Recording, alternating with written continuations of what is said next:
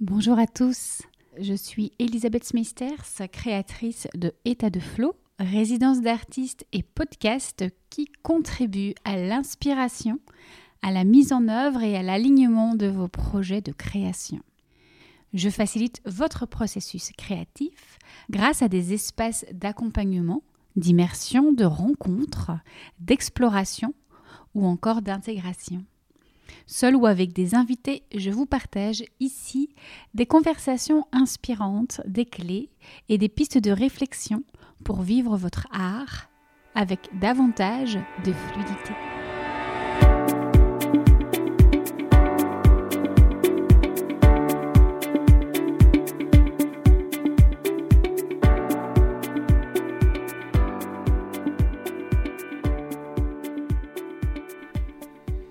Comme vous le savez, si vous avez écouté le précédent épisode, au printemps dernier, j'ai convié quelques artistes autour d'une table ronde digitale et avec d'autres artistes et créateurs qui nous ont rejoints, nous avons partagé nos points de vue sur tous les sujets gravitant autour de la créativité.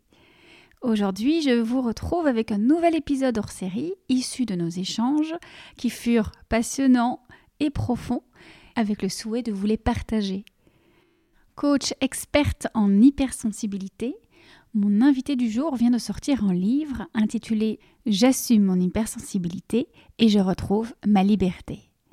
Elle vit sa créativité au travers de la danse et de la création audiovisuelle. Son ambition, révéler le beau et le sensible chez chacun.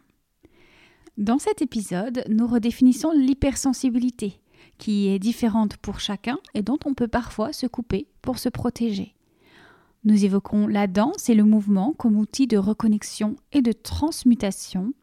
Nous parlons de l'accès à l'imaginal, de l'importance de connecter son monde intérieur, sa propre sensibilité, à sa créativité, quitte à être clivant.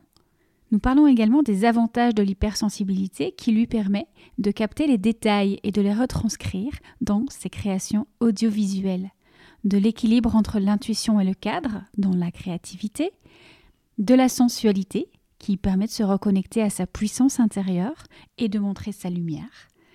Et nous terminons par le Reiki, qui l'a beaucoup aidé pour se reconnecter à son énergie de vie et à sa sensorialité. Je ne vous en dis pas plus et je vous laisse avec ma conversation avec Aurélia Monaco. Bonne écoute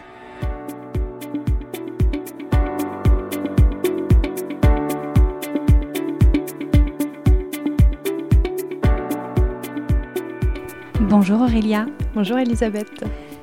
Tu as un parcours évolutif, tu es une ancienne avocate et aujourd'hui expert de l'hypersensibilité, maître Reiki et danseuse. Tu libères ta sensibilité artistique dans la création audiovisuelle notamment. Plus exactement, tu révèles le beau et le sensible chez chacun. Alors tu fais partie de la première cellule contouring dans laquelle durant quatre semaines, dans un groupe Telegram, nous avons réfléchi les contours de la créativité, des échanges très riches mm. ont vu le jour. On va parler de tout ça. Je te propose de commencer par redéfinir ensemble, peut-être en quelques mots, l'hypersensibilité. Mm, merci, déjà merci pour cette introduction qui est magnifique. Alors l'hypersensibilité est souvent identifié à tort comme simplement de l'hyper-émotivité. Et en fait, euh, c'est beaucoup plus que ça, et ça n'est pas forcément que de l'hyper-émotivité. L'hypersensibilité, c'est vraiment pour moi une façon d'être au monde. On peut l'aborder d'un point de vue plutôt neuronal et scientifique, on peut le regarder d'un point de vue plutôt spirituel, plutôt émotionnel. Peu importe, en fait, on va dire que le point vraiment pour moi central, c'est que en tant qu'hypersensible, on a moins de filtres que d'autres personnes. Mhm. On va recevoir beaucoup plus d'informations émotionnelles, sensorielles, des pensées plus riches en arborescence et on a euh, une intensité dans euh, le ressenti qui mhm. peut être émotionnel, sensoriel, une hyper-empathie aussi parfois, on ressent vraiment ce que l'autre ressent, euh, un sens du détail, un perfectionnisme. Il y a comme un, panel en fait de, caractéristiques qui ne sont pas toutes cumulatives, mais le point commun, pour moi, c'est un spectre élargi en réceptivité d'informations et aussi en intensité. Ce que tu nous dis là, très précisément, c'est aussi que chacun va développer une hypersensibilité ou une sensibilité. On n'est pas forcément obligé d'ailleurs de mettre hyper devant, mm. différente. Et aussi peut-être en fonction de la conscience qu'on en a, ça va avoir beaucoup d'impact. Oui, ouais, complètement. En fait, on, est tous sensibles. Tu vois, toute personne est sensible. On n'aurait pas les hypersensibles d'un côté et euh, les autres de l'autre. Tu vois, on a une courbe euh, générale de la sensibilité et les personnes qu'on dit hypersensibles, elles sont plus sensibles que la moyenne. Maintenant, euh, on peut avoir plein de façons d'être hypersensible.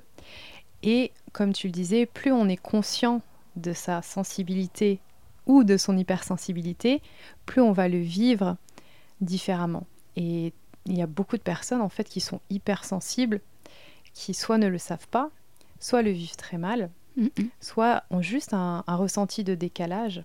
Et je dissocie vraiment en fait la sensibilité et l'hypersensibilité de la connexion à sa sensibilité ou son hypersensibilité. C'est-à-dire qu'en fait, tu peux être hypersensible. Et le subir et le subir et carrément euh, inconsciemment être coupé de tout ça, justement parce que ça fait beaucoup. Et parfois, pour se protéger, on se coupe en fait. Oui, parce que mm. finalement, on se protège des autres, on se protège de ce qu'on ressent, mm. beaucoup des ressentis. On capte beaucoup de détails. Oui, il y a un sens du détail qui est très développé, une capacité à cerner les nuances subtiles dans les environnements, euh, dans des objets, dans, dans, des textures. Enfin, vraiment, il y a ce, goût du détail qui est complètement naturel et qui, à la fin de la journée, peut amener à une forme de fatigue, surtout, surtout si tu es dans un contexte qui ne convient pas à, ton hypersensibilité, notamment euh, bah, dans les grandes villes, par exemple dans le mode de fonctionnement que l'on a avec euh, nos smartphones, etc. On reçoit énormément de stimuli parfois sans en avoir conscience. Mhm. Euh, et, tout ça active des réactions dans notre corps. Et si tous les stimuli sont stressants, bah, à la fin de la journée, une partie de notre énergie est uniquement dédiée à réguler ce stress. Donc on peut être un peu vidé. D'ailleurs, on parle de stress à l'instant et souvent on pense que le stress, c'est euh, mental, c'est face à une situation précise, alors que justement, ce sont parfois toute l'accumulation de ces petits détails. Complètement. Ces stimuli dont tu parles qui créent un stress pour le corps et le système nerveux. Complètement. Et la plupart d'entre eux, parfois, ne sont pas visibles. Ça commence par euh, ton téléphone, les notifications, euh, ça peut être ton fond d'écran, ça peut être ta sonnerie, euh, sur le trajet, les choses que tu vas voir, les odeurs que tu vas sentir.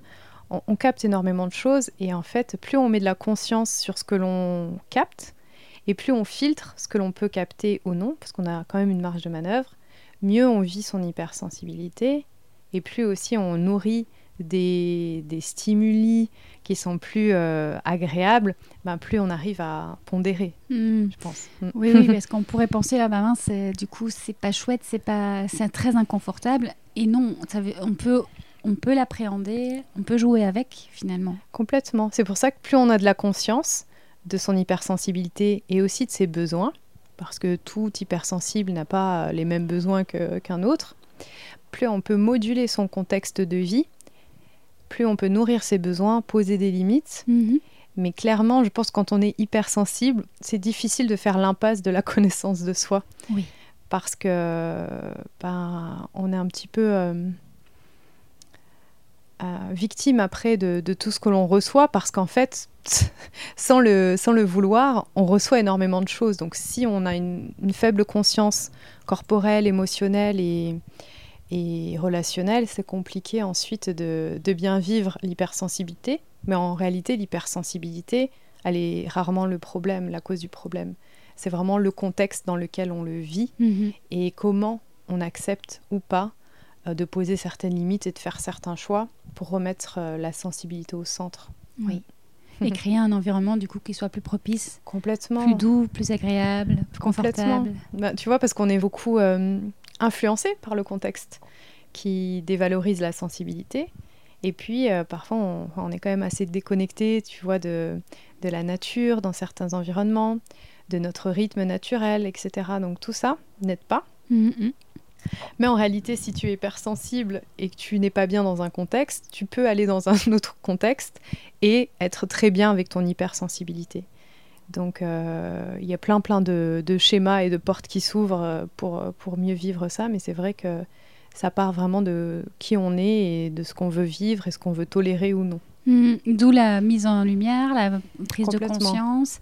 Et tu parlais de connaissance de soi qui permet justement de, de comprendre, euh, tiens, là je suis bien, là dans ces conditions je suis moins bien, et ensuite de mieux tracer notre environnement et notre contexte de vie. Ouais, et puis en plus, les hypersensibles souvent ont un fort sentiment de culpabilité euh, à faire des choix ou parce qu'ils aiment faire plaisir, ils aiment euh, l'harmonie, ils veulent que les choses se passent bien. Et ils peuvent avoir, tu vois, une culpabilité à se faire passer en priorité. Donc plus on se connaît, plus on sort de la dualité qui est euh, bien mal, et plus on, sait ou pas si c'est juste pour nous. Ce dont on parlait un petit peu avant le podcast, tu sais, c'est quand ça résonne dans ton corps ou pas. Et en fait, c'est plus trop euh, une question de bien ou mal, c'est juste pour toi ou pas. Mhm. Mm. et puis, bah, du coup, à ce moment-là, l'hypersensibilité, selon moi, elle devient même un don. Tellement, ouais, c'est un GPS. Euh, tu sais rapidement, en fait, si c'est juste ou pas si tu vas euh, être dans un environnement qui, est bon ou pas pour toi, faut toujours un petit peu expérimenter pour jauger notre seuil de tolérance, mhm. qui, est évolutif, mais quelque part, en le dépassant plusieurs fois, à un moment donné, on se dit, ah là, c'est un petit peu euh, le max de ce que je peux euh, tolérer. Donc j'aménage mon quotidien, je me fais plus de pauses, je prends soin de moi. Ça passe vraiment, je pense, vraiment par euh, le corps et les besoins. J'allais t'en parler justement, mm. parce que finalement, c'est un atout pour saisir le monde invisible. Complètement. Et on le saisit par nos sens. Plus on est hypersensible, sensible. Ouais. Et euh, grâce à notre corps. Et toi qui es danseuse, justement, tu dois utiliser cette hypersensibilité d'une manière peut-être à, à, bouger dans, dans, le monde, à, voilà, à interagir avec le monde. Comment ça te parle tout ça? Ouais, ça me parle beaucoup. Euh, déjà parce que en tant qu'hypersensible, j'ai un mental assez fort, comme beaucoup d'hypersensibles, qui tourne euh, beaucoup. Et le retour au corps m'a vraiment aidé. Pour moi, ça passe par la danse, mais ça peut la nature, mais ça peut passer par plein d'autres choses. Et euh, la danse, pour moi, c'est vraiment un moyen de connexion forte à mes ressentis. Et c'est un langage qui est non verbal et qui me va très bien parce que je suis que dans le ressenti. Ça me permet de m'ancrer, ça me permet d'exprimer certaines choses. C'est une connexion avec la musique. Euh, c'est vraiment euh, une thérapie en fait euh, à mhm. part entière. Mhm. Après, voilà, il y a plein de formes de danse, mais le mouvement déjà par nature est thérapeutique. Et moi, ça m'a vraiment aidé. Avant, comme tu disais, j'étais avocate. je travaillais à la défense, dans un environnement quand même très, très fermé et pas du tout connecté euh, à mes besoins sensoriels. Et la reconnexion à travers le mouvement et la danse, eh bien en fait parfois je retournais au bureau et je voyais à quel point ça ne m'allait pas du tout parce que c'était beaucoup trop statique. Oui. Ah bah oui, et beaucoup plus dans le cadre. Exactement. Hyper, euh, hyper, euh, ouais, cadré, normé, peu d'espace pour le mouvement en fait. Donc ouais, la danse pour moi c'est hum, je suis plutôt kinesthésique et les hypersensibles en général ont souvent l'audition, c'est le premier sens qui est développé. Et ensuite vient euh, le toucher, le, fait d'être kinesthésique. Donc la danse, comme le massage, comme le toucher, comme euh, connexion à la nature, etc., ça aide beaucoup. Parce qu'en fait, autant ce sens va être hyper stimulé par plein de ressentis extérieurs, autant on va vivre les choses avec tellement plus d'intensité quand on, se connecte à notre sens, mais dans le, côté euh, ressourçant en fait. Oui, et puis je pense aussi à l'intensité de l'émotion. Ouais. À la fois, euh, l'émotion peut-être que, que, tu as envie de libérer, elle était déjà plus intense, mais quand elle va être libérée, cette libération, tu vas vraiment la ressentir comme une vraie libération. Ouais, ouais ça permet de transmuter euh, certaines émotions, certaines situations. Récemment, bah, j'ai vraiment vécu une phase compliquée émotionnellement mais grâce à cette conscience dont on parlait, je sais qu'en fait mes, solutions ne vont pas forcément venir par le mental. Et euh, je me suis euh, mis des, espaces chez moi où je dansais mes émotions, j'ai pleuré, j'ai fait plein plein de choses en fait, avec des musiques qui résonnaient avec ce que je vivais. Et, euh, en fait, c'était comme une douche émotionnelle. Et, je pense que ça, ça voilà, ça m'a fait beaucoup plus de bien que, que, la thérapie que je peux suivre à côté, parce que c'est complémentaire. Tu vois, l'émotion, elle vit dans le corps, donc elle sort dans le corps, par le corps aussi, quoi. Mhm. Mm. oui. L'hypersensibilité, elle va donner un accès aussi peut-être plus direct à l'imaginal. J'ai envie qu'on en parle un petit peu parce que l'imaginal, pour le redire, c'est l'inconscient collectif. C'est une sorte de grande bibliothèque dans laquelle il contient euh, tous les symboles universels, euh, toutes les pensées, euh, toutes les croyances, enfin tout, tout, est là. Et certains vont recevoir les informations, toutes ces informations qui sont contenues dans l'imaginal, vont le recevoir en effet plutôt par le son, le toucher, plutôt par des sensations. Mais tu nous partageais dans la cellule contouring que c'était possible à partir du moment où le mental ne censure pas. Hmm. Oui. Ben, en fait, ça demande une forme de réceptivité. Il y a deux choses, je pense. C'est que ça demande de clarifier un peu son mental, c'est-à-dire d'être plus dans son corps et dans ses ressentis, parce que parfois notre mental est tellement... Euh, embouteillé qu'on va se, connecter euh, uniquement à des pensées ruminantes, mhm. qu'il n'y a pas de place en fait pour recevoir autre chose. Donc ça demande un petit peu plus de, tu vois, de liberté euh, mentale.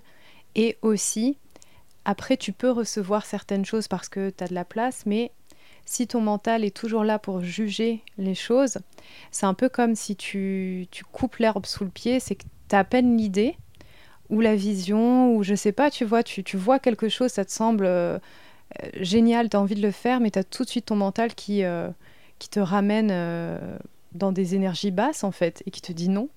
Et c'est hyper important, je pense, d'arriver à avoir, lorsque c'est une connexion intuitive, et quand c'est une connexion du mental, c'est la différence entre le mental supérieur et le mental inférieur. Et quand tu, tu vois, tu, tu jauges un petit peu tu te dis ah non là c'est mon mental, tu vois, tu le prends avec un petit peu plus de distance et, euh, d'où l'intérêt aussi, tu vois, de, savoir si c'est juste ou pas hmm. pour soi. Hmm. Et puis ce qu'on reçoit parfois peut faire peur à ce mental qui a besoin lui de sécurité. C'est exactement ça. Il veut sécuriser, enfin il pense sécuriser sur la base de choses qu'il connaît et très souvent sur la base d'expériences qui n'ont pas été euh, heureuses. Donc c'est comme un, je vois comme un, un bodyguard euh, en fait qui veut te protéger alors qu'il n'y a aucun danger. Mhm. Donc parfois il faut lui dire euh, laisse-moi un petit peu euh, de l'espace, j'ai besoin de marcher toute seule. Oui oui tout à fait. Et mm. là où ça, allez, c'est embêtant, c'est quand justement on est dans la créativité et toute la créativité qui vient notamment de cet imaginal, cet intermédiaire entre l'imaginaire et la réalité, bah, le mental vient bloquer mm. l'accès et donc vient bloquer aussi la créativité. Elle vient nous empêcher à à créer, à mettre en œuvre, à aller là où on a eu la vision, comme tu l'as dit. Oui, complètement. Il y a tellement de personnes qui, en fait, par exemple, n'ont presque même pas de vision parce qu'elles se disent juste, ou en tout cas leur mental leur dit, euh, je ne suis pas créative, tu hmm. n'es pas créative. Ferme la porte directement. Ouais. Donc, faut laisser, enfin, il faut, c'est bien de laisser l'espace temporel euh, et euh, concret, hein, tu vois, laisser un espace pour explorer sa créativité mais simplement se laisser de l'espace et faire ce qu'on a envie de faire, sans but. C'est compliqué pour le mental parce qu'il est, c'est vertigineux. oui, tu parlais du jugement. Il a, il a posté rapidement un jugement mm. sur euh, la vision qu'on a pu avoir ou l'idée.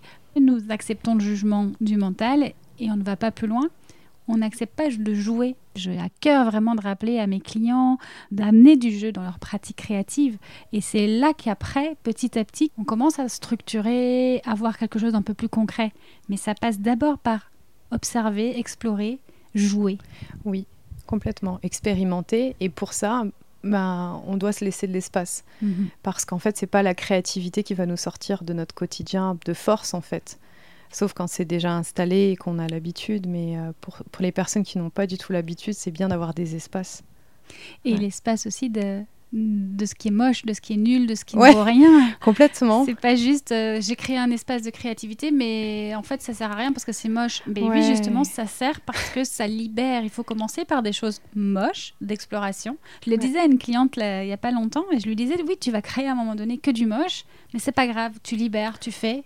Et à un moment donné, il y a quelque chose qui va se montrer à toi, tu vas repérer mm. et ça va se construire et là tu vas dire ah ça c'est censé. Mais si tu n'avais pas fait des choses moches au préalable, mm tu n'aurais pas eu la place pour les, la conscience de ça, c'est joli. Et Complètement. Mm. Donc, euh, nécessité aussi, on en revient à revenir au corps et au ressenti, aussi pour réceptionner ces messages, ces visions.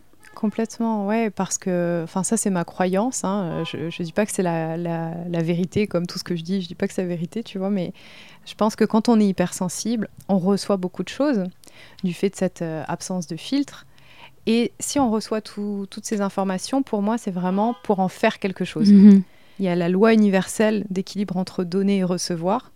Donc si on reçoit autant, on est là pour donner ou redonner en transmutant ce qu'on reçoit. Sinon, on a comme une dette envers la vie, c'est-à-dire qu'on a trop reçu et on n'a pas donné en retour ou on ne s'est pas donné à nous-mêmes.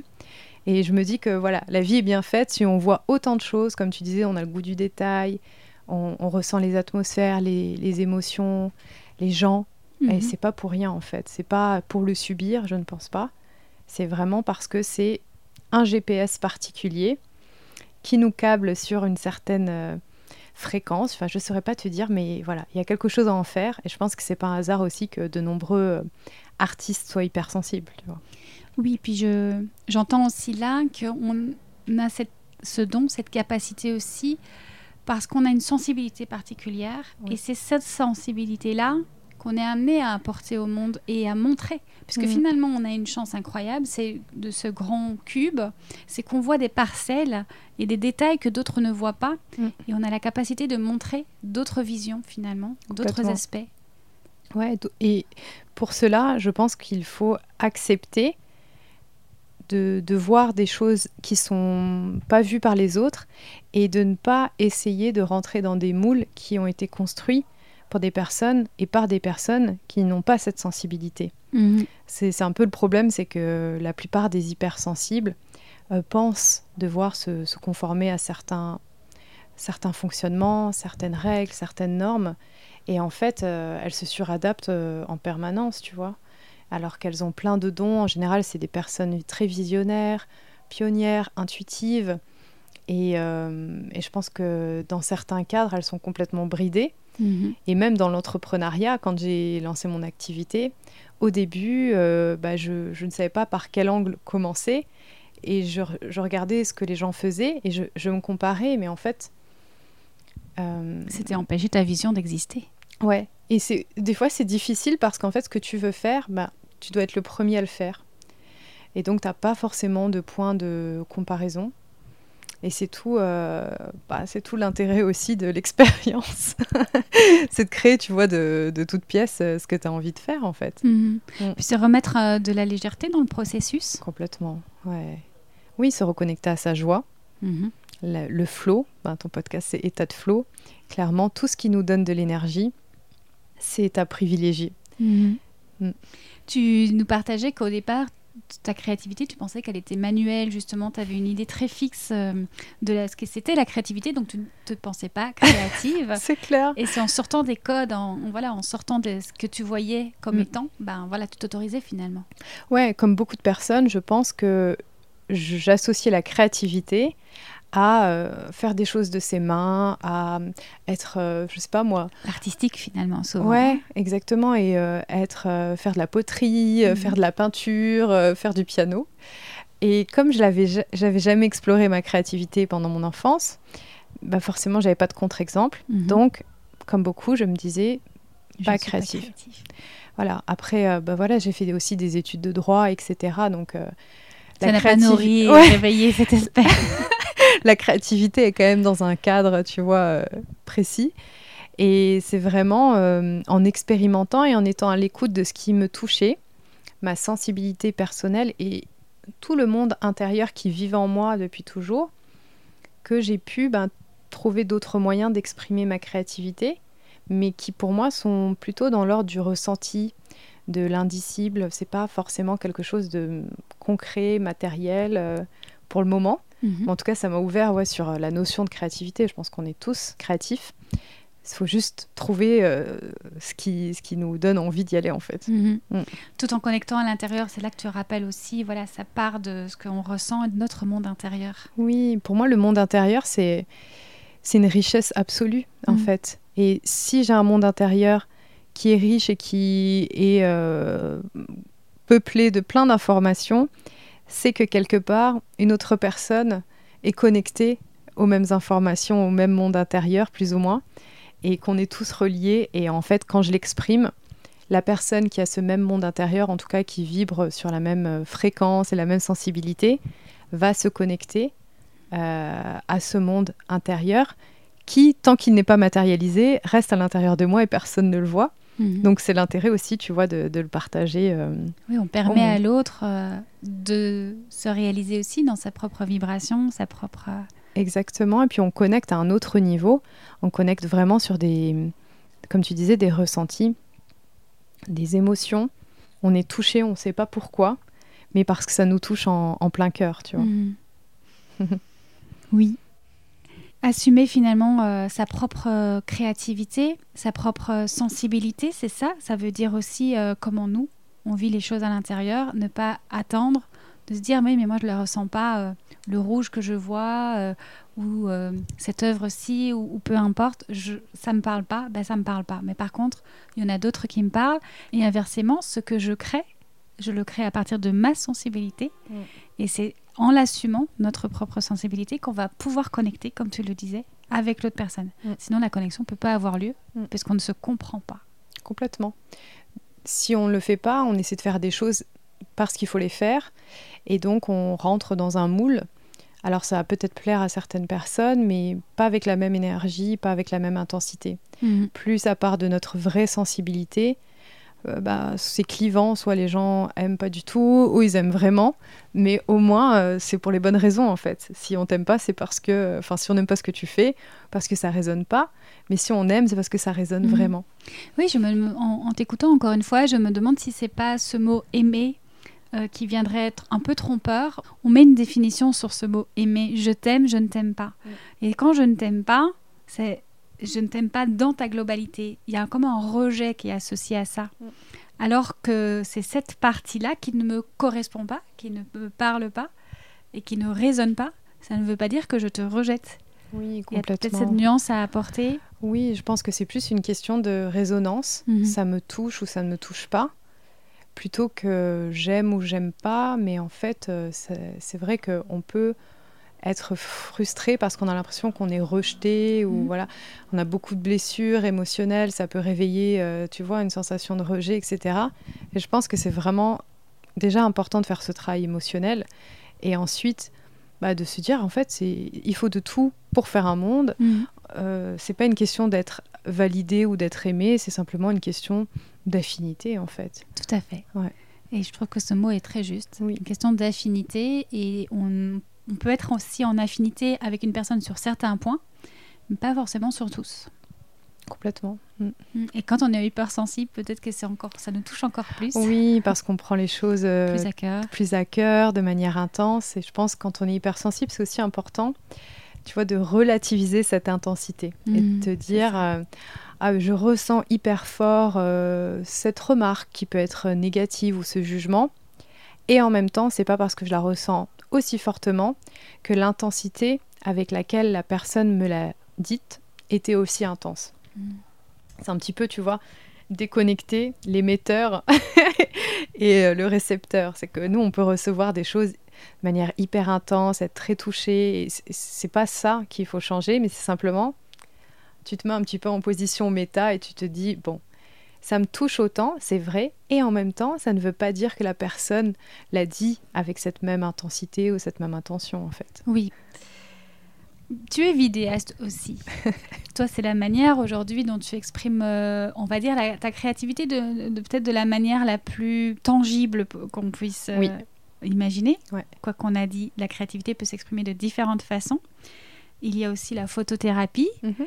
C'est une manière pour toi de permettre à tes clients, à les personnes que tu accompagnes, de révéler leur propre essence. Mm. Tu peux nous parler un petit peu de... Ouais, bah, je pourrais dire des, des tonnes et des tonnes de choses parce que euh, j'adore euh, ce que je fais avec la vidéo.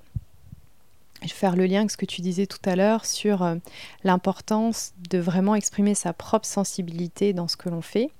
C'est que euh, même si je crée des vidéos, je ne vais pas faire des vidéos institutionnelles, commerciales.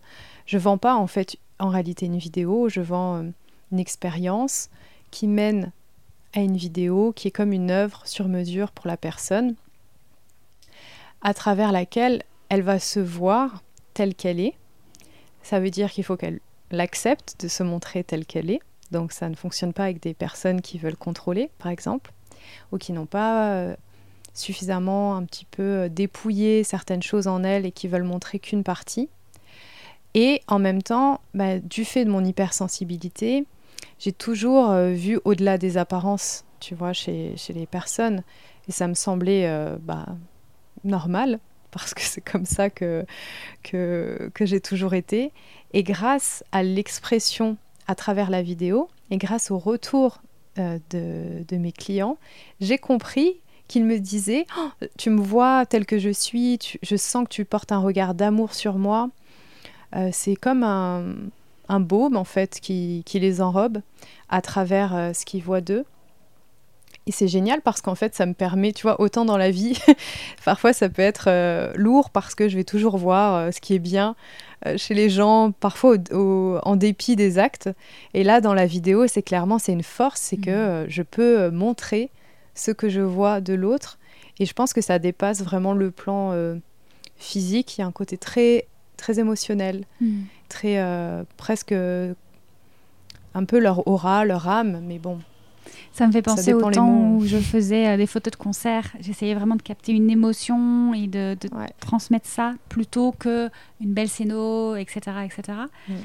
Et, et, puis j'ai pensé aussi à cette idée de, on en revient, de capter des détails. Oui. Et là où la personne peut être touchée, c'est que tu as vu des détails ouais. d'eux qu'ils pensaient être les seuls à voir. Et souvent, on, on peut reprocher aux autres ou avoir une espèce de de tristesse qu'on ne voit pas certaines choses en nous. Complètement. Et là, toi, tu le vois, donc c'est pas, je suis pas invisible. D'un coup, je suis vue dans mon entièreté. Complètement, ouais. Il y a, y a, ça, le, fait de voir des détails que personne peut-être, enfin pas que personne, mais que d'autres personnes ne voient pas forcément, de les valoriser, et même parfois de voir des détails chez l'autre que l'autre ne voit pas en lui. Et, et moi, j'adore les détails, que ce soit les mains, les cheveux, un regard, euh, une fleur. Enfin, c'est ce qui me touche le plus. Et euh, c'est ce que je préfère en fait dans les, dans les vidéos, dans la prise de vue, parce que c'est dans un détail qu'on qu capte parfois un alignement euh, chez la personne. Tu vois, ça peut être un détail dans le regard. Quand, quand je fais les vidéos et que je filme, il n'y a pas de scénario. C'est très intuitif. Il y a une intention, etc. Mais on ne prévoit pas euh, trop trop de choses en amont. Et quand je regarde les images, tu vois, je, je n'ai pas de scénario non plus. Je filtre en fonction de ce qui me touche, ce qui est beau, les détails qui me plaisent. Et euh, je sais pas, sur 20 secondes, je vais voir, ah, dans ces deux secondes-là, le regard, il est vrai, en fait. Tu vois, je sens que c'est son âme derrière ses yeux. Et il n'y a pas d'ego, il n'y a pas de gêne. Y a... Ou alors il peut y avoir de la gêne, mais c'est touchant.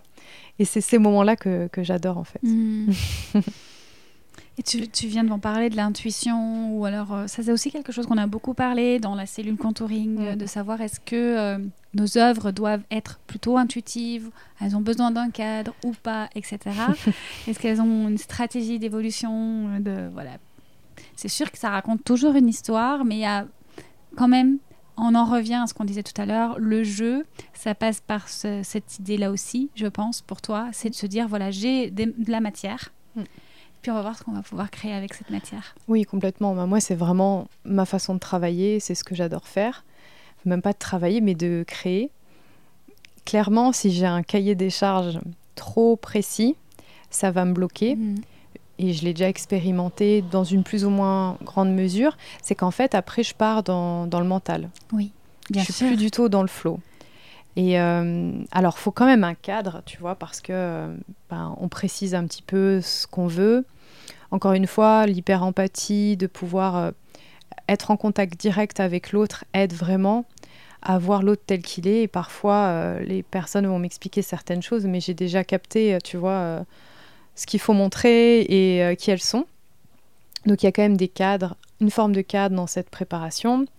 Il y a un cadre aussi dans bah, qu'est-ce qu'on a envie de transmettre, quelle est l'intention de la vidéo, les, couleurs, les textures, etc. Mais ensuite, moi je prends toutes les images, je balance tout. Et comme tu vois, quelqu'un qui va cuisiner avec plein d'ingrédients, sans recette. Et je vais faire ça aussi quand, quand je vais cuisiner. ben, je déteste les recettes. Tu vois, par exemple, je, je déteste la pâtisserie. Enfin, moi, ça me stresse de faire des trucs. Euh... Trop millimétrés. Ouais. Et ben, je pense que quand on est intuitif, on l'est un petit peu dans tout. Donc, il y a un cadre quand même, mais dans ce que je propose, je veux vraiment aussi euh, laisser toute la place au côté créatif, intuitif, et ça demande aussi que la personne euh, soit OK avec le fait que ce qui va lui être proposé, c'est mon regard sur elle et c'est pas ce qu'elle a envie de voir. Alors, euh, le but, c'est que ça lui plaise dans tous les cas. Mais quelque part, ça n'est pas euh, je veux telle partie à tel moment, parce qu'en fait, des fois, ça sont des choix très rationnels. Et quand on les assemble, ça va pas du tout, en fait. c'est hyper intéressant parce que finalement, tu proposes à la personne de sortir de tous les rôles qu'elle joue habituellement et mm. de ne pas chercher à jouer une histoire même dans une œuvre que toi, tu vas proposer. Mm. Et comme s'il y avait deux étapes, la première, c'est je regarde, je viens de voir, je viens t'observer et je vais capter des images. Mais si tu me donnes un plan trop précis, je, vais vouloir regarder et cibler mon œil. Alors que justement, quand tu n'as pas de plan trop précis, tu peux regarder tous les détails. Complètement. Et te lâcher, euh, voilà, et, tout capter, même te laisser surprendre parce que tu vois. Et de même, quand tu vas assembler tout ce matériel, te laisser surprendre. Mais complètement, tu vois, je vais voir un moment euh, sur une image et me dire, euh, ah mais ça, ça allait hyper bien avec l'autre image que j'ai vue tout à l'heure. Tu sais, c'est aussi bah, les liens qu'on fait de manière totalement libre quand on est plutôt intuitif. C'est pas très rationnel, mais ce mouvement va aller hyper bien avec cet autre mouvement ou ce détail, etc. Donc c'est une joie pour moi de fonctionner comme ça. Et en revanche, si je dois fonctionner de manière trop trop euh, euh, structurée, en tout cas avec trop d'attendus, ça va pas fonctionner. Et je pense que c'est mieux que ce soit avec une autre personne. Et l'idée pour moi, c'est vraiment de plus en plus euh, proposer quelque chose de sur mesure. Et le fait que ce soit intuitif et libre, ça fait partie de l'expérience. Comme mmh. ça, euh, on est tous sur le même niveau d'information, tu vois. C'est ça. Oui, mais ça te permet aussi, du coup, de, livrer quelque chose euh, d'unique, en tout cas de, précieux, dans, le sens où c'est un portrait, un regard que tu poses sur une personne. Et c'est pas euh, je raconte ton histoire ou euh, un déroulé, un scénario qui, en tout cas, qui a voulu être contrôlé. Ouais, non, non, c'est pas du tout ça. Mhm. Et, On se laisse surprendre par, ce, par l'histoire qui se raconte après. Exactement. je crée un narratif a posteriori. Mhm mais qui a un narratif euh, sensoriel en fait. C'est pas un narratif rationnel. C'est incroyable parce que finalement, depuis le départ, on parle de ce sens. Et mm. j'ai l'impression que ton art est plutôt euh, forcément euh, digital, en tout cas impalpable, avec la vidéo, la photo, peu importe. Mais en tout cas, tu le disais, ce n'est pas forcément dans la matière de la, mm. des mains, des touchés, les peintures, etc. Mais ça t'empêche pas d'apporter de la matière, mais qui serait plutôt de la sensualité, des mm. émotions. Et ce mot sensualité qui vient de ton hypersensibilité, sûrement. Complètement, ouais, ouais. Non, mais là, c'est. Tu touches du doigt vraiment euh, ce que j'aime le plus et que j'assume de plus en plus. Et c'est complètement en lien aussi avec mon chemin de vie, euh, tu vois. Enfin, tout se recoupe, mon signe astrologique. Enfin, voilà, pour toutes les personnes qui, qui aiment tout ça. Signe autour de l'eau. En fait, je suis 33-6. Le 6, c'est euh, le féminin, la mhm. beauté, l'harmonie. Et je suis taureau, donc mhm. c'est Vénus. Enfin, tu vois, il y a vraiment tout ce côté sensuel au sens bah, justement charnel, mais des sens, tu vois. De la chair. Exactement. Mm. Le, côté, on ressent les choses, on, capte euh, qu'il se passe euh, quelque chose de vivant, en fait. Et de l'ordre de la sensibilité. Alors plutôt aussi, euh, c'est plutôt quelque chose que j'aime mettre en valeur chez les femmes, mais ça peut être chez les hommes aussi, à partir du moment où ils sont connectés à leur, leur sensibilité. Mais comme tu disais, c'est digital parce que je suis plus dans quelque chose d'impalpable. Et en même temps, c'est bien concret parce que les personnes utilisent les vidéos sur leur site, euh, peuvent même les utiliser avec un texte et lire le texte, tu vois, en réunion ou euh, en projection. Donc ça reste quand même un truc concret, mhm. mais c'est sur du ressenti en fait. Tout à fait. Mm. et puis il y a la danse qui ramène aussi cette sensualité que tu as développée peut-être, tu le disais déjà pour toi, et puis maintenant, bah, tu, tu la rends visible chez les autres. Ouais, complètement, que j'ai exploré il y a quelques années avec euh, des cours de danse en talons, avec euh, Nadine Timas, qui m'a beaucoup aidé à titre personnel. Je ne l'ai pas du tout fait pour euh, la créativité ou quoi. Mais sur mon chemin, ça a été une pierre de plus, tu vois, pour cette reconnexion à sa puissance intérieure. Et, et toute personne le porte, en fait. Simplement qu'on a plein plein de couches parfois qui nous empêchent d'y avoir accès.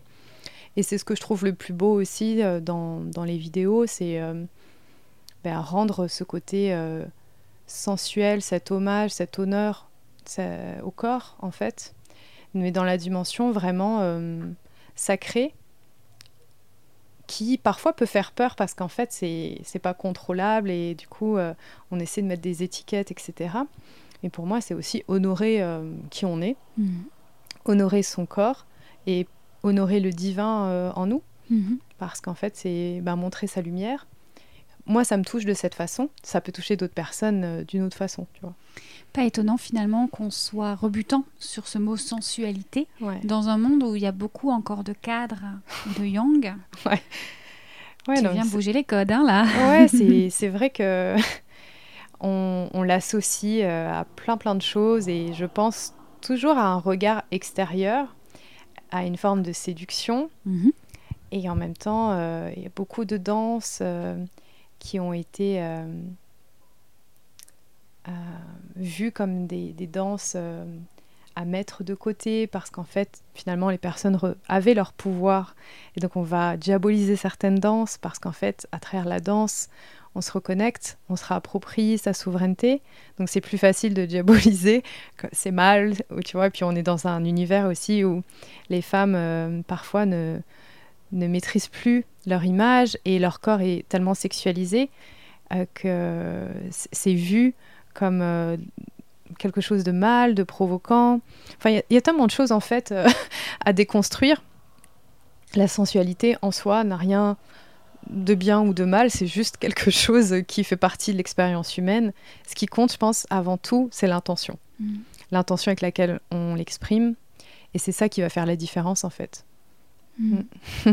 c'est hyper intéressant, je trouve. Euh, euh, d'abord, bah, que tu puisses le vivre dans ton corps, comme on le disait, que tu puisses le transmettre aux autres, mais au-delà de ça, notre sujet aussi a été de parler de l'hypersensibilité. Depuis tout à l'heure, tu parles de que toi, ça te touche euh, personnellement, l'hypersensibilité, de, de ce besoin d'être dans un espace de sécurité et la sensualité. Elle renvoie aussi à cette crainte de l'homme, du prédateur. Et donc, en tant qu'hypersensible, on aurait pu penser que tu n'allais pas aller là-dessus. C'est comme mm. peut-être là un objet de, réconciliation et de guérison par rapport à cette... Euh, approche euh, sensible de la sensualité. Ah, c'est intéressant, ouais, je l'avais jamais vraiment vu comme ça, mais c'est sûr que ça m'a beaucoup euh, apporté parce que du point de vue extérieur, on peut penser, par exemple avec la danse, que l'on cherche à danser pour séduire l'autre. Sauf qu'en réalité, c'est pas du tout ce qui se passe. On, danse et on ne peut pas faire semblant. On doit être face à nous-mêmes et on est tellement face à nous-mêmes qu'on est face à nos démons, face à nos insécurités, face aussi à une forme de puissance. Et étonnamment, on s'en fiche du regard de l'autre. Et le fait de passer outre le regard de l'autre, ben, pour moi, on n'est plus dans un, rapport de je suis un objet et où je dois être validé par l'autre. Je suis un sujet, je suis souveraine. Et en fait, euh, peu importe ce que ça amène chez l'autre. Donc je trouve que c'est souvent vu comme un... Une, ça peut être vu comme quelque chose où on se met dans une position d'infériorité pour être validé par l'autre, mais pas du tout en fait. C'est complètement l'inverse. Mais ça, c'est une expérience personnelle euh, à vivre. Mais c'est clair que en parlant notamment d'estime de soi, ça m'a beaucoup aidé parce qu'en fait, on se connecte à une partie de nous à laquelle on n'avait pas accès. une fois qu'on s'y connecte, on est consciente qu'elle est là. Et donc, on n'a pas forcément besoin que quelqu'un nous valide ou nous dise euh, t'es OK ou t'es pas OK. Tu vois mm. donc, ouais, c'est une réconciliation. Et mm. puis, tu disais, il y a comme ce masque est enlevé, en tout cas on est dans notre vérité, tu es dans ta vérité quand tu danses, tu vas vraiment aller au ressenti et donc bah, quand tu es connecté direct à ton corps et ton ressenti, que tu passes pas par le mental, tu es dans le vrai. C'est peut-être une réflexion à avoir de s'interroger, on est beaucoup dans la séduction.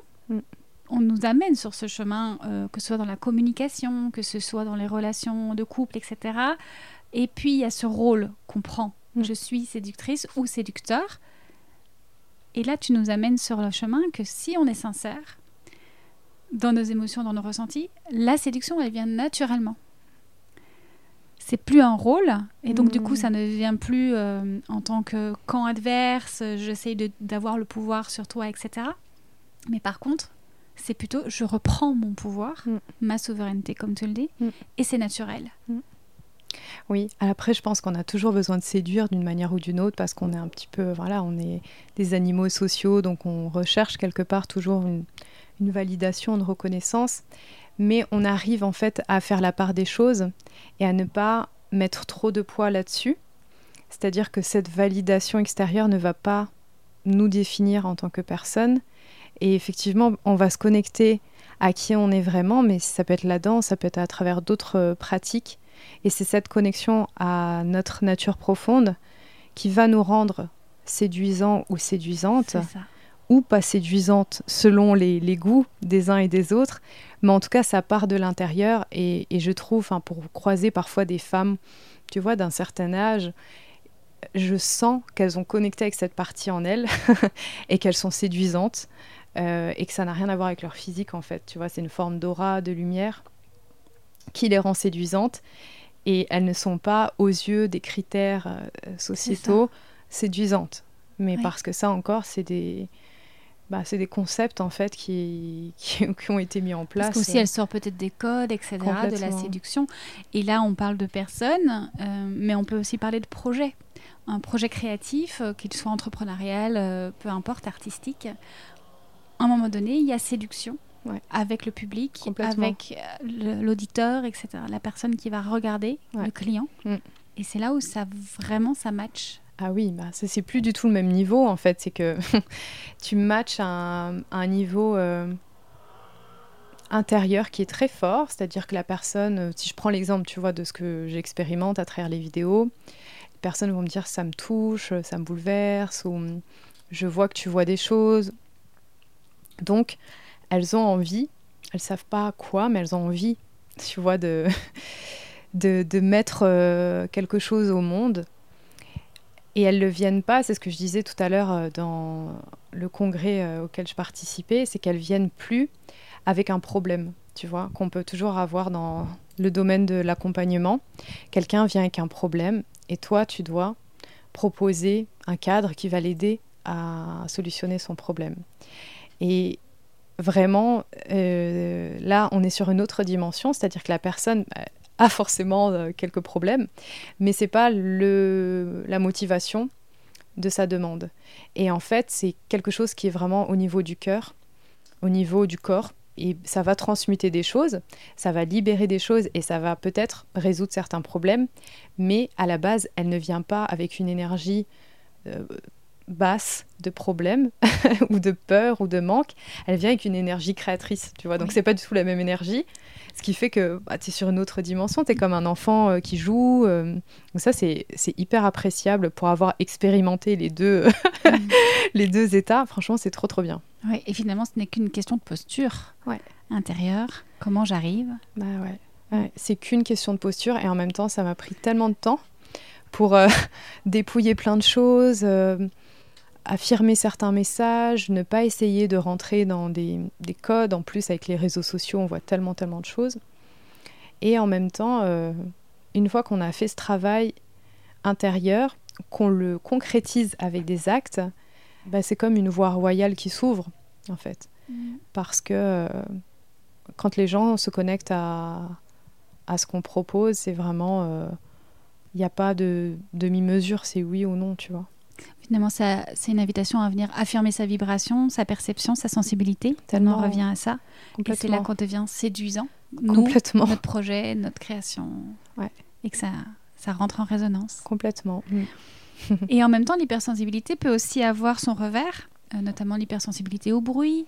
On parlait tout à, l'heure de... pas? On parlait aussi de vivre dans les grandes villes, etc., que ça pouvait être euh, très épuisant.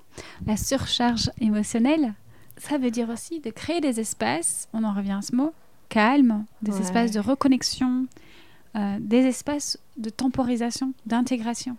Oui, surtout dans les grandes villes, en fait, comme à Paris, il y a énormément de bruit, puis c'est pas les, bruits les plus agréables, tu vois, les sirènes, les marteaux-piqueurs, etc. Et euh, si on ne régule pas tout ça, c'est-à-dire si on n'a pas la conscience de, tout ce que l'on reçoit et qu'on s'autorise pas des espaces où on redescend, où on s'apaise, des sas de décompression, bien en fait on est tout le temps sur les nerfs notre système nerveux, il est à vif parce qu'il est tout le temps en train de réguler des stress qui, viennent à nous. Et euh, bah, c'est hyper important, je pense, quand on est hypersensible, d'avoir un environnement qui soit écologique. Et quand il ne l'est pas, d'avoir conscience qu'il n'est pas écologique pour faire les aménagements que l'on peut faire. Donc ça peut être euh, euh, des moments de silence, des méditations, des connexions à la nature. Du yin yoga. Du yin yoga, de la danse. Mais tu vois, par exemple, le yin yoga, je me souviens, il y a quelques années, j'en avais fait, j'avais trouvé ça insupportable. Je me disais, mais euh, ça a commencé ou tu vois, c'était, je trouvais ça hyper long et je ne comprenais pas quand le cours avait commencé. Et justement, en ayant cheminé, en ayant plus d'écoute de mon corps, de mes besoins, récemment, j'ai fait un cours de yin yoga et j'ai vu à quel point je l'ai vécu d'une façon complètement différente, où j'ai su apprécier le relâchement, la lenteur, la, lenteur, exactement, le rien. Ouais. Et dans des villes comme Paris, on n'est que sur du du tout en fait. Euh, et c'est un peu le système sympathique, mm. tu vois, et le yin, c'est plus euh, tout à fait. le système parasympathique. Donc c'est d'avoir conscience aussi de, du quotidien. Qu'est-ce qui se rattache plutôt à quelque chose de l'ordre du stress? Et qu'est-ce qui se rattache plutôt à quelque chose de l'ordre de, la recharge, du ressourcement, pour équilibrer euh, du mieux que l'on puisse. Quoi. Mhm. Après, c'est toujours un équilibre. Quoi. Oui, et encore une fois, être à l'écoute. Mm. Plus on mettra de conscience, plus on saura répondre à nos besoins en temps réel. Peut-être aussi même, euh, voilà, on, on, peut se poser les temps, mais en tout cas, de demander et de créer l'espace. Complètement. Mm on commence déjà à parler un petit peu de libération hein, aussi euh, là-dessus, de libération émotionnelle. On va parler en mot de maître Reiki, euh, qui fait aussi partie de ce que tu fais, de tes talents. Euh, la libération émotionnelle, on en avait un petit peu parlé dans la cellule contouring, encore une fois, c'est assez lié aussi à la créativité. le Reiki a peut-être un lien entre les deux. voilà, la créativité nous permet de libérer émotionnellement, tout comme le Reiki. Complètement. Et c'est pas pour rien que tout ça se connecte chez toi aussi. Ouais, ouais, il y a des ponts. En fait, on va, on est des êtres multidimensionnels et, euh, et les émotions euh, peuvent être libérées par plusieurs euh, angles, je pense. Mhm. Et le Reiki va venir nettoyer, rééquilibrer nos énergies. Et très souvent, ce que je ressens, c'est chez les personnes qui prennent des séances, notamment les femmes, il y a beaucoup d'énergie qui stagne au niveau de la tête, donc des pensées, du mental. Et au niveau du bas-ventre et au niveau du plexus solaire, donc le chakra du plexus solaire et euh, le chakra sacré, le bas-ventre, il y a beaucoup de blocages. Et c'est normal aussi parce que, par exemple, la zone du bas-ventre, elle est liée aux organes génitaux, à la sexualité, à la maternité. Donc on porte beaucoup de mémoire. La création, procréation, c'est là aussi. Exactement, exactement. Donc tout ça est complètement lié. Le plexus solaire, c'est aussi nos émotions, ce qui nous donne la direction, le sens vers lequel euh, on veut avancer dans la vie. Donc, ce travail énergétique va pas tout changer, mais va être comme euh, un levier pour réguler certaines choses dans l'invisible, parce qu'en fait, euh, on peut faire une séance de Reiki et, dire qu'on a besoin de ça, ça, ça, mais dans la séance, c'est pas du tout ce qui va se passer parce qu'on ressent en fait autre chose et qu'on n'a pas forcément accès avec le mental à, tout ça. Et tu vois, ça rejoint un peu ce que je te disais tout à l'heure, c'est que je suis toujours dans le ressenti. Le Reiki, c'est vraiment euh, du ressenti. Je ressens un petit peu les zones qui sont chargées, qui demandent à reprendre du mouvement, celles qui sont presque toutes dures, comme si c'était euh, euh, une table en verre. Donc c'est assez complémentaire. Mm. Et à titre personnel, m'être formé au Reiki, alors on entend plein de trucs sur le Reiki, je pense que tu peux avoir euh, des mauvais praticiens Reiki comme des bons. Ce qui compte, c'est vraiment euh, être soi-même le plus propre, entre guillemets, possible dans son canal, c'est-à-dire avoir des bonnes intentions, une bonne vibration, parce que on peut pratiquer le Reiki avec des vibrations très basses, et dans ce cas, on se connecte euh, à de mauvaises vibrations. Et pour moi, le Reiki m'a beaucoup aidé à me reconnecter à mon énergie de vie pour réguler réguler tout ça et aussi à encore plus développer ma sensorialité. Bien sûr. Donc je t'avoue que Reiki plus confinement, à un moment donné, quand j'ai commencé de nouveau à sortir, je me suis rendu compte que j'étais beaucoup plus euh, sensible qu'avant. Euh, notamment bah, parce que voilà le, fait d'être plus à la maison puis je pense que voilà il y a aussi tout un truc au niveau collectif qui se fait. Oui puis on développe une grande sensorialité notamment dans les mains et puis dans certaines zones du corps là où il y a besoin pour avoir fait le premier niveau. Je sais que de mon côté ça a été une grande étape. Ouais ouais clairement. Et puis ça t'ouvre sur d'autres dimensions. Et je sais que maintenant par exemple il y a des, des, odeurs même que je ne sentais pas ou des choses qui, tu vois, l'odeur de la viande qui, qui me révulse alors que c'était pas le cas avant. Tu vois, je pense que c'est aussi une voie de, de, nettoyage personnel qui fait que comme on est euh, un tout interconnecté, bah, il y a des impacts euh, énergétiques mais aussi physiques sur nos sens. Donc je pense, euh, si on pratiquait que du Reiki en dehors de toute compréhension mentale, émotionnelle, c'est un petit peu dommage parce qu'on ne sait pas trop ce qui se passe. Et en même temps, si on pratique uniquement, je ne sais pas, quelque chose par la parole, on perd aussi une pratique énergétique, donc c'est bien d'avoir les deux. Tout à fait. Mm. Finalement, c'est la même pratique que je procède avec les élixirs floraux, où on commence par parler, par faciliter, à appréhender ensemble les blocages et, les émotions, ce qui vient. Mm. Et puis on cherche, on cherche à voir, tiens, là, les blocages, ils sont plutôt à tel endroit, et comment on va fluidifier. Mm fluidifier, c'est aussi ce que permet. Euh, moi, c'est mon expérience en tout cas. Je sais pas du coup si toi c'est ton expérience vu que tu vis la créativité un peu autrement, mais la créativité par exemple euh, picturale pour moi ou aller mettre les mains vraiment euh, dans les gestes, dans la, mhm. ça, ça me ramène énormément aussi à l'instant présent. Mm. Et il y a quelque chose qui se libère énormément dans l'anxiété, dans les émotions. Y a, on parlait de transmutation tout à l'heure. c'est c'est pareil. Ouais, complètement. Que ce soit avec la danse, par exemple, mhm. ou le fait de danser, d'écouter de la musique me remet tout de suite dans mon axe, dans le moment présent. Je me sens beaucoup plus ancrée. Et en tant qu'hypersensible, je sais que très souvent les hypersensibles sont pas forcément ancrés parce que justement ont une surcharge euh, émotionnelle, sensorielle, et sont pas forcément euh, dans le moment présent. Donc ça, c'est vrai que ça reconnecte au moment présent. Et sur la créativité plutôt vidéo, clairement aussi, ça, ça libère, ça nettoie, je le vois, parce que je me sens plus présente, je suis moins dans mes pensées, et surtout, j'ai constaté que j'avais moins de, pulsions alimentaires depuis que je faisais des vidéos. Tu vois, j'ai moins de, de fringales, de sucre ou... C'est pas étonnant dans le sens où quand il y a de l'ennui ou un blocage émotionnel, etc., au lieu d'aller se libérer sur la nourriture, mm. on va se libérer dans la création non seulement on occupe notre temps, mais il y a quelque chose qui se fluidifie. Exactement. Et, ça remplit finalement de l'intérieur, alors que là, la nourriture le faisait auparavant. Ouais, et puis au niveau énergétique, bah, c'est toujours le, chakra sacré. Et donc, c'est le chakra du plaisir, des sens. Mhm. Et parfois, euh, on va euh, compenser euh, on pense compenser avec la nourriture ou d'autres addictions un, manque de plaisir ou de sensorialité.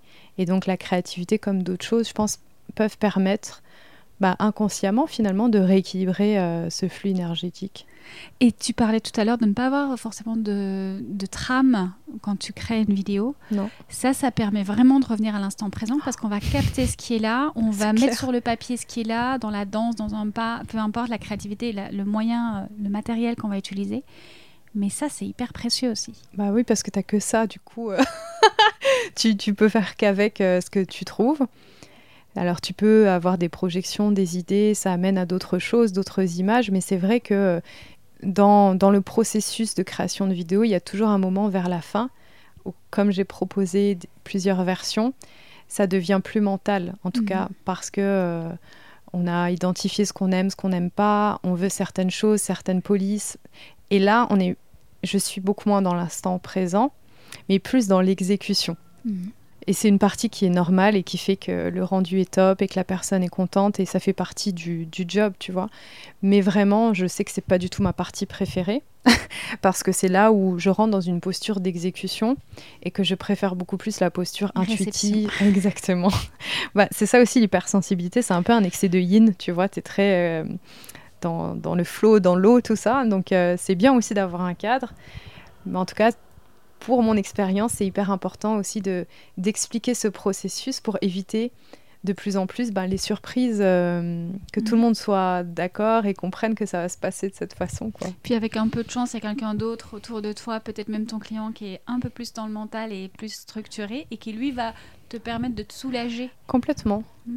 J'apprends beaucoup euh, grâce euh, aux différentes personnes avec lesquelles je travaille. Certaines sont très créatives et en fait vont avoir du mal à choisir, à, bah, un peu comme moi, tu vois, il y a tout qui vient en même temps, etc. Et, euh, et, donc c'est à moi un petit peu de me mettre dans une posture plus où je propose des choses, où j'essaie de, de trancher ou de, de driver. Et d'autres sont plus dans le mental. Et euh, bah, c'est un petit peu plus simple parce que du coup, je vais leur apporter ce côté créatif qu'elles explorent pas autant. Tout à fait. Euh, et en même temps, elles me permettent, par leur côté très euh, carré, de savoir ce qu'elles veulent euh, rapidement. Finalement, de ce que j'entends et ce qu'on peut noter ici, et peut-être un petit tips pour ceux qui nous écoutent, c'est l'importance ici, à la fin, à cette étape, c'est quoi? C'est de ramener une histoire et de mm. se recaler sur l'histoire qu'on raconte. Mm. Et tout est plus facile quand tu sais quelle histoire tu racontes, même si au départ tu ne le savais pas. Euh, tiens, bah, la police, elle va choisir parce que, enfin, moi, en tant que graphiste, c'est vrai que quand tu racontes une histoire qui est plus dans la masculinité, dans mm. peut-être quelque chose de plus corporate, etc., bah, ta police ne va pas être la même que quand tu es dans quelque chose de, une histoire plus dans la fluidité, dans la féminité, etc. Mm. Donc déjà, il y a quelque chose qui va choisir. Mm. Donc euh, voilà, c'est peut-être de se ramener sur quelle histoire on va raconter maintenant. Même si l'histoire, elle se dévoile à la fin. Il faut aussi se laisser surprendre. L'état de flow, du coup, c'est quoi pour toi, Aurélia? Et hum, peut-être en quoi c'est lié à l'hypersensibilité ou à la créativité euh? Ah, très bonne question. L'état de flow, c'est euh, pour moi l'expérience. En tout cas, l'état de flow, c'est plutôt un ressenti. C'est quelque chose de très fluide. C'est un état, en fait. Un état de fluidité, un état de presque comme un moment suspendu et en même temps hyper présent en fait je suis dans mon flot, tout est naturel, c'est presque euh, comme si j'étais euh, guidée par autre chose. Et donc je suis dans ce flot, ça me donne de l'énergie.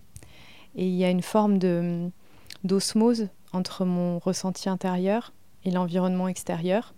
Et donc je suis dans le flot. Tu vois, moi, pour moi, c'est, comme un 8 ou un cercle, c'est très, tu vois, arrondi, euh, c'est fluide.